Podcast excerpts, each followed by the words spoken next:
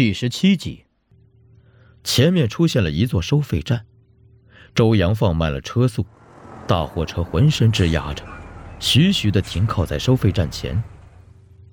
顾惜深深的吸了一口气，在大货车完全停稳之前，他用尽浑身的力气，一把推开车门，跳了下去。顾惜两脚一落地，便飞奔到收费窗口，拼尽全力大喊：“救命！救命！”收费窗口里根本没有人，这是条二级公路，收费站早就已经全部撤掉了。顾惜回头，看到周阳打开了车门，他也跳下了车，朝收费窗口走过来。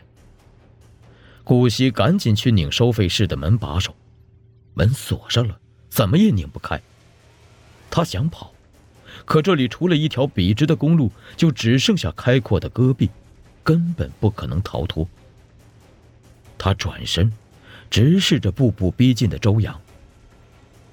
海拔三千米的高原之夜，氧气是如此稀薄。周阳还没有走近，他就已经觉得脖子就像是被人牢牢掐住了一样。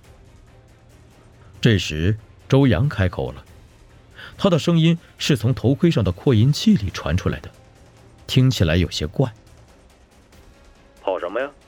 跟见了鬼似的。顾惜大口大口的喘着气，止不住的站立着。他望着那黑洞洞的宇航面罩，半晌才问出一句：“你是谁？”“是我呀。”周阳说。“你想干什么？”“我想。”周阳说着，抬起了双手，取下头盔。“在这停个车呀，好把这身衣服脱掉啊。”脱下头盔的周阳，声音变得正常了。他接着又脱下了身上的宇航服。顾惜完全没有想到会和周阳在这样的情形下见面。他已经马不停蹄的奔波了好几天了，就是为了找到周阳，结果却是周阳找到了他。周阳想给顾惜一个拥抱，却被他一把推开。你为什么招呼不打就走了？顾惜问：“为什么不接我电话？”我就知道你会来给我添乱。周阳笑着，半是责怪，半是宽容。你把顾北他们怎么了？没事他们晕过去了。我有办法治好他们。几年前的时候，我和他们仨一起来青海，没想到他们在这儿中了邪了。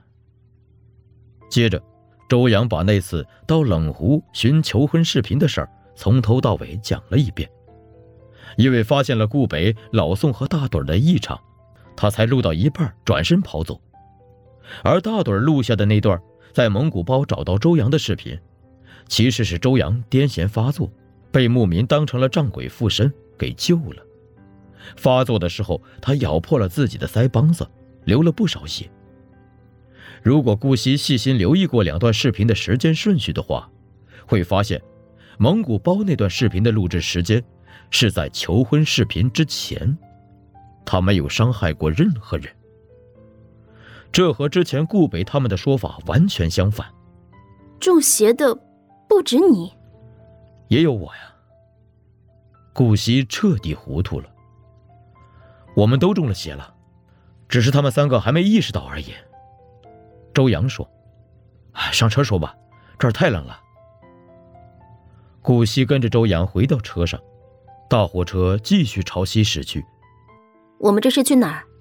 野马滩。周阳，你说的中邪到底是什么意思？你可以把这理解为一种寄生虫。那你现在和我说的这些话，你身体里的虫子能听到吗？周阳笑了。不是你想的那么回事儿。我也是这次来青海，才终于彻底搞清楚了。那你为什么突然想到要来青海？还记得你在汪伯伯那里帮我做的手术登记吗？周阳说：“我和他联系了，说我愿意做手术。术前检查的时候，他发现不是光敏性癫痫那么简单。”周阳竟然一声不吭的决定了去做手术。顾惜看着周阳的侧脸，觉得恍如梦境。此时此刻的周阳，就和他们刚认识的时候一样。那中间的几年呢？被周阳口中的寄生虫横刀偷走了吗？你看，周阳说。顾惜朝前看，笔直的沙石路；朝窗外看，无垠的大戈壁，四野寂静，空无一物。不知道周阳让自己看什么。这大西北啊，乍一看什么都没有，什么都缺。周阳说：“就是不缺石油，这种寄生虫啊，就是从石油里边来的。这种虫子。”是数万年前还是数亿年前出现的，没有定论。目前能够知道的是，它们可以存活在石油里。也许最初的时候，它们寄生在史前海洋中的动物和藻类身上。随着这些生物的死亡，尸体中的有机物和海床中的淤泥混合，被埋在厚厚的沉积岩下。数百万年的高温和高压。使得一种粘稠的深褐色的液体慢慢形成，它就是各种烷烃、环烷烃、芳香烃的混合物——石油。那些巨大的动物和渺小的藻类已经不复存在了，然而，一种靠消耗烃生长的微生物却顽强地活了下来。虫子也就寄生在这种微生物的蛋白中。我们一直以为。生物存在的必要条件是适宜的温度、氧气和水分。然而，这些对于虫子来说都无关紧要，它只需要蛋白。能置于它死地的只有真空，因为目前还没有哪种蛋白能在真空中存活。然而，即使是在真空中，虫子也能够存活数分钟之久。一九五八年。冷湖石油井喷，当时有二十五个工人接触到了最初喷发出来的原油。这种虫子立刻告别了它寄居多年的石油蛋白微生物，进入到人体这个更大的蛋白供应者体内，寄生在大脑蛛网膜下的大脑灰质，以及人体脊柱的脊髓灰质中。这种虫子其实不是虫子，而是一种光敏蛋白。它蛰伏于地下的那几百上千万年间，一直处于休眠状态，而现在，它被激活了。人体中几乎所有的细胞都有更新周期，除了大脑灰质和脊髓灰质中的神经元。所以，这种寄生在灰质中的虫子永远是安全的，只要它躲过了会进行细胞更替的那些器官。比如大脑中掌管嗅觉和记忆的海马体，人体器官和组织细胞的新陈代谢就不会危及到它，因为它本身就是一种蛋白。人体蛋白酶也无法识别到它的异常，人体的防御机制在这种虫子面前完全失灵了。人类中枢神经系统约含一千亿个神经元。仅大脑皮层中就有约一百四十亿，也就是说，一旦被虫子寄生，那你脑子里可能已经有了上百亿条虫子。人类的中枢神经系统有大量的抑制因子，抑制神经元再生。为了生存下去，虫子会麻痹宿主体内的巨噬细胞，刺激星形胶质细胞，前者由小胶质细胞转变而来。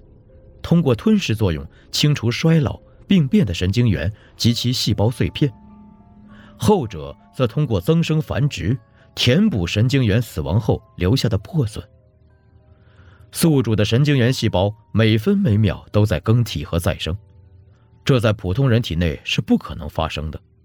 增生过度的结果是神经元异常放电，也就是医生们所说的癫痫。而几年前，周阳一行人也是在冷湖拍摄求婚视频的时候，经过了一处废弃油厂，接触到了原油残余物，被虫子寄生。周阳、顾北、老宋、大盹儿都癫痫发作过，这成了他们四个人心照不宣的秘密了。但那时的他们还没有意识到，原来一切都和石油里这种看不见的光敏蛋白寄生生物有关。